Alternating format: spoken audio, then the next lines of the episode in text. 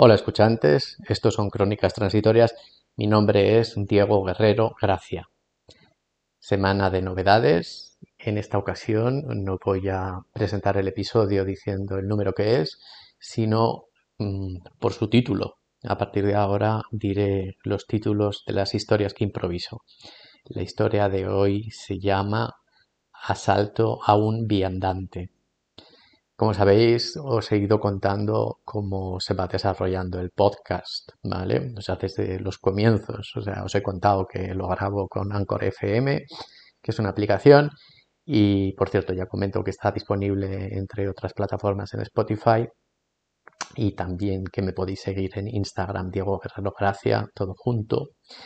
Y también os he comentado eh, pues que eh, son historias que lo pienso a lo largo de la semana y luego las grabo, que lo hago obviamente con cortes, porque bueno, a veces necesito una pausa para ordenar la idea que tengo y bueno, eh, la verdad es que me gustaría tener a una persona que estuviera al mando del ordenador mientras estoy narrando la historia para poderme fijar en otras cuestiones como la interpretación o la impostación de la voz o simplemente para poder beber agua tranquilamente mientras estoy grabándolo. Pero bueno, no es así, eh, lo hago yo solito y también tiene su encanto. Eh, en todo caso, hay más novedades. Creo que mm, no quería pasar por el aro, pero finalmente voy a abrir una cuenta de Twitter para este podcast. Sí, creo que lo voy a hacer. Y ah, luego mm, más cosas que os quería comentar, que bueno, que la historia de hoy eh, mm, salió de una, de una frase y es una de las fórmulas o de las formas que tengo a la hora de, de improvisar una historia o a la hora de escribir mi metodología es bastante anárquica y acrata. O sea, no puedo decir que tenga una metodología, es una cuestión de práctica.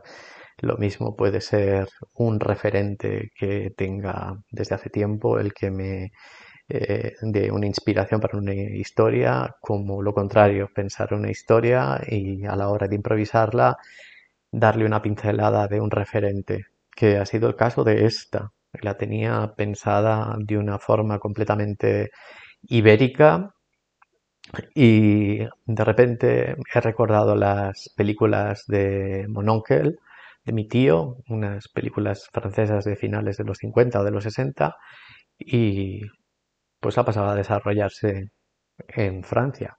Pero vamos, es así.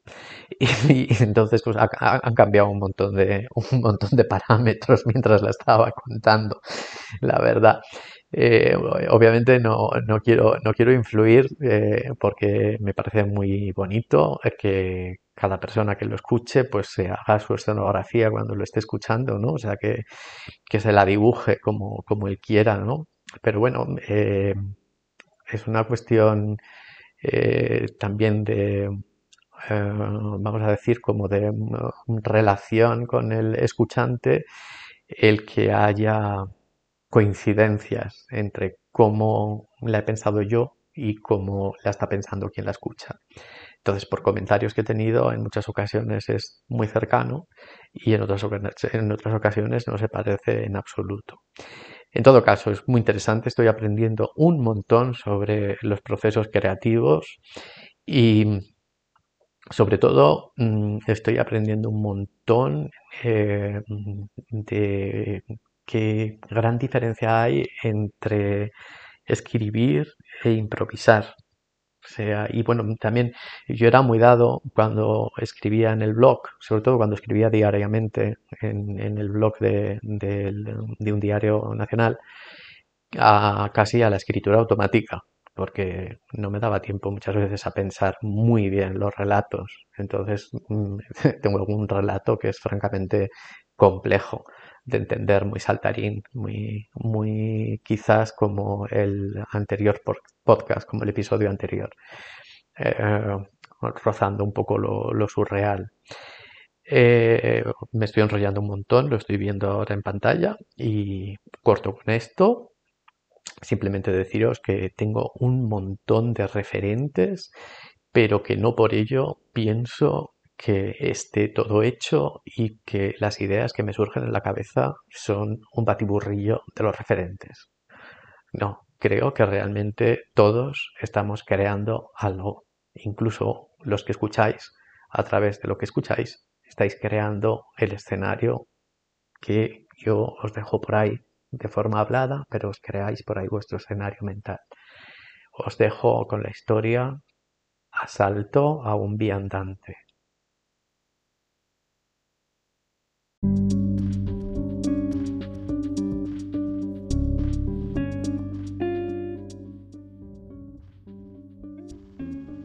Cada dos o tres pasos tenía que parar exhausto, secarse el sudor de la frente y mirar a su alrededor. Al apartar el pañuelo de sus párpados, todo volvía a parecerle extraño, pero continuaba su camino.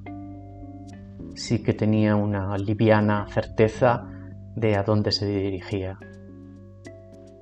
Por fin, ante él apareció la gendarmería, donde siempre había estado, tal y como él creía recordar.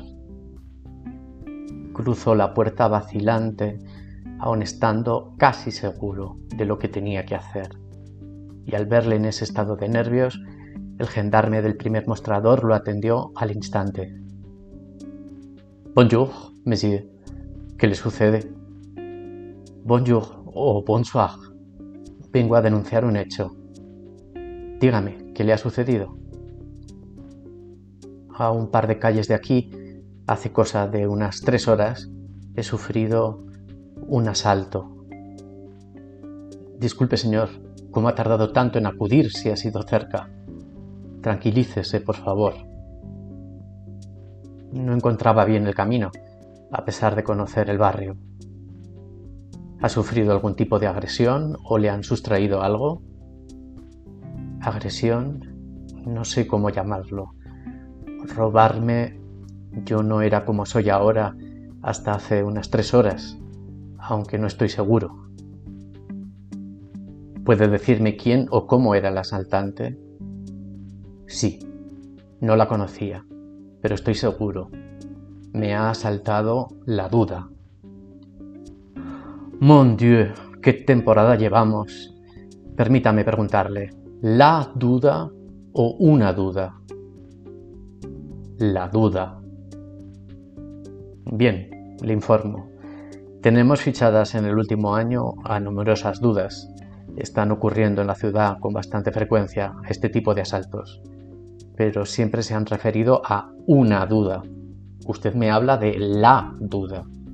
Voy a traer a un compañero para que le termine de tomar declaración y hacer un retrato robot.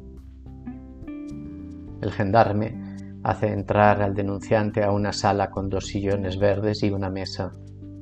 Un gran ventanal da a la calle y mientras espera mira a través de él, conoce la zona pero se siente perplejo con alguna de las nimiedades que observa. Bonjour, dice el gendarme, que va a terminar con la declaración y el retrato robot. Bonjour o bonsoir. Por lo que me han comentado, le ha saltado la duda. ¿Cómo ha sucedido? ¿Cómo se encuentra? Pues la verdad, yo hasta hace unas tres horas era un hombre bastante seguro, con convicciones claras y serias. Daba por hecho muchas cosas que ahora estoy empezando a dudar. No sé si voy a poder relatarle los hechos. Hace unas tres horas, como he dicho, iba caminando por una avenida solitaria y soleada y repentinamente me ha asaltado. D'accord, descríbame la duda a ver si al menos podemos poner en marcha una investigación para buscarla. ¿Era existencial? Sí, un poco. El gendarme comienza a garabatear sobre un papel. Muy bien. ¿Le ha parecido la duda razonable? Bueno, a ratos. ¿Ha sido metódica? No, eso no. Descartado. Gracias, eso es todo. Mire, ¿se parece? Entonces el gendarme le muestra el papel que ha dibujado. Sobre él el típico retrato, hecho con un 6 un 4. Sí, sin duda se le parece. El gendarme se le queda mirando con algo de pena empática y le dice, haremos todo lo que esté en nuestra mano para encontrarla y ficharla, pero no sé si tenemos suficientes indicios de delito como para arrestarla. Ahora depende de usted que vuelva a recomponerse de este infortunio. Quizás es un buen momento para no hacerse muchas preguntas, o solo aquellas que pueda responder. Gracias por todo, contestó. Salió de la gendarmería y se quedó pensando más de 30 minutos si tomaba la calle de la derecha o de la izquierda.